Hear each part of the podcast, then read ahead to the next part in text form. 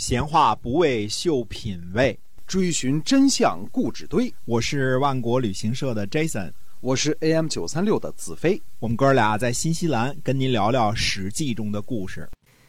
各位亲爱的听友们，大家好，欢迎您继续收听我们的节目《史记》中的故事，跟您聊聊在那个历史年代啊，到底呢发生了什么样的事情。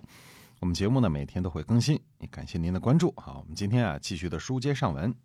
哎，公元前五百五十年，齐庄公呢从晋国退兵，嗯啊，退兵呢并没有直接返回国都，而是呢带兵去袭击了莒国。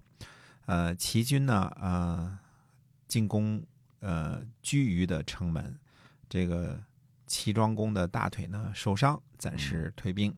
这个现在写成并且的“且”这个字啊，呃，如果在古文当中呢，呃，这是一个。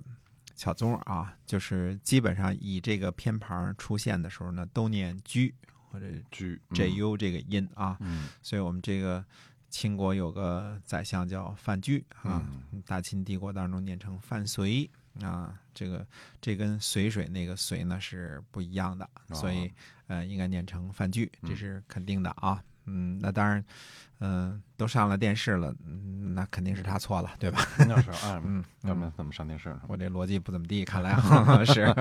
嗯，那么呃，进攻这个居于的城门呢，呃，齐庄公大腿受伤了，所以先退兵了。呃，这个居于呢，位于今天的山东莒县境内啊、第二天呢，齐庄公呢在呃寿书呃集合齐国军队，准备再战。寿书呢也位于莒县境内。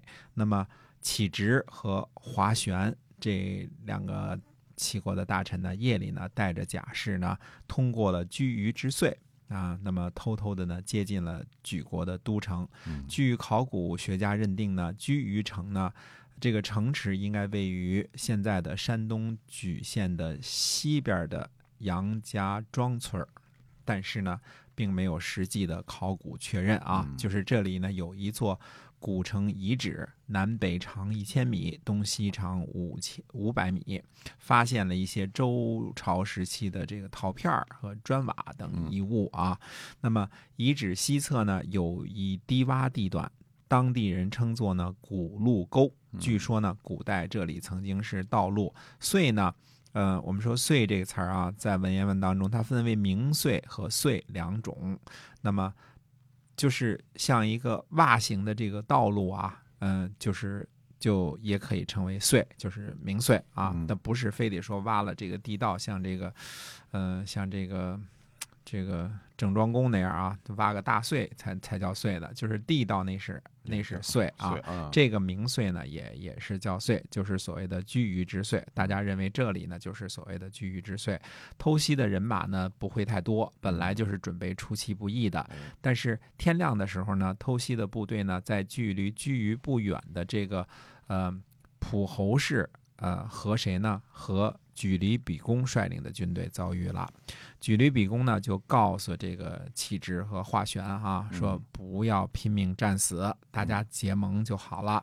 那么华玄回答说呢，说贪图财货，放弃命令，您作为国君也不会喜欢这样的人吧？嗯昨天黄昏呢才接到命令，今天呢这个呃中午还没到呢就放弃了，嗯这样怎么能侍奉国君呢？于是呢，举离比公呢就亲自击鼓，命令军队进攻，杀了这个启直啊、那么举国呢虽然打了胜仗呢，但是还是向齐国呢提出了求和的请求。那么最后呢，齐国也同意了，嗯就是打胜了，人家还来求和了哎啊。那么齐庄公呢，率领军队返回国都，在都城的郊区呢，遇见了启直的妻子。那么齐庄公呢，就派使者去吊唁。启直的妻子说呢，说如果启直有罪的话呢，不能劳烦国君的使者吊唁。嗯如果他免除了罪过，那么还有先人留下的破旧房屋，呃，地位低下的侍妾呢，我不敢接受在郊外的吊唁。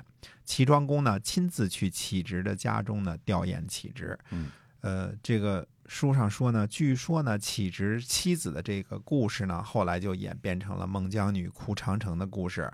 所以我看到这个这个我到底也没找出这其中到底有什么联系啊？嗯到底是怎么这个演变的啊？据说是如此，那么就呃这个就过往听之吧这一条啊。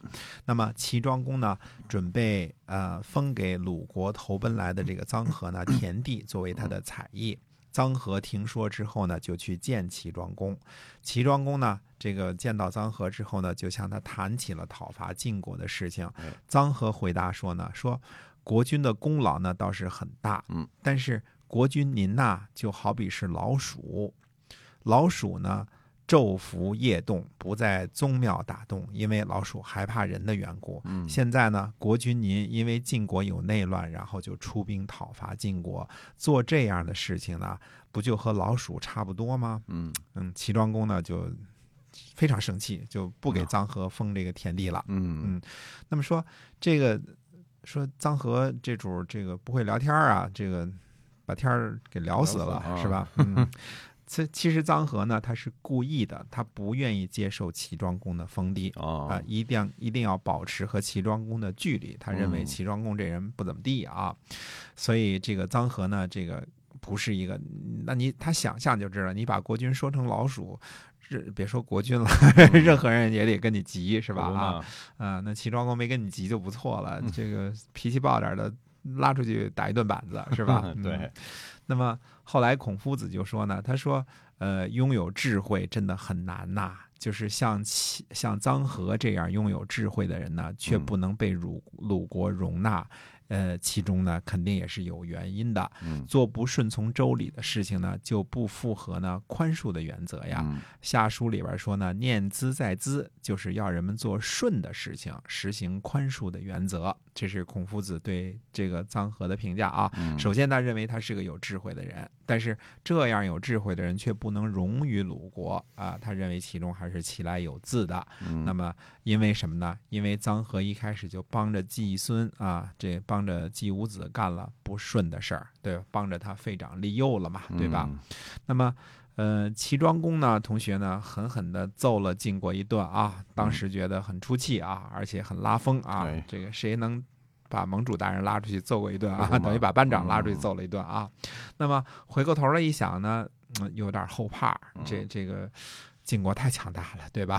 哎 呃，被揍了之后，不可能不回来这个反击啊。嗯所以臧和说他呢，跟老鼠一样呢，也是个挺中肯的评语啊。哎是哎，齐庄公呢就想去联合这个楚国，他要去嗯拜见楚康王嗯，所以公元前五百四十九年呢，楚康王呢就派呃魏启强去齐国聘问，约定出兵的时间啊，嗯俩人要结盟了。齐庄公呢就这个呃检阅部队啊，这个展示军力呢给这个呃韦启强。陈文子说呢，说齐国呃将会遭到侵伐吧？我听嗯人家说呢，不收藏起自己的武力呢，就会连累到自己的宗族。啊，我们看陈文子的这个身影出现过好几次了啊，哎这是个有智慧的大臣啊。那么这年秋天呢，齐庄公呢听说晋军呢正在准备讨伐他，就嗯派陈无宇呢去这个呃楚国聘问，嗯告罪呢没能亲自去朝见楚康王，并要求楚国呢派兵帮忙，嗯就是弃师啊。那么齐国的崔杼呢，呃，率兵护送。呃，这个在护送完了这个陈呃吴语之后呢，顺便又侵伐了一下这个举国的界根。界根呢，位于今天山东的高密东南。呃，眼看着呢，晋国和齐国之间的矛盾呢越闹越大了，而且呢牵扯进来了楚国。那么，到底晋国会不会出兵报复齐国呢？那么下回跟大家接着说。嗯，好，我们今天啊《史记》中的故事呢，先跟您聊到这儿，感谢您的收听，我们下期再会。再会。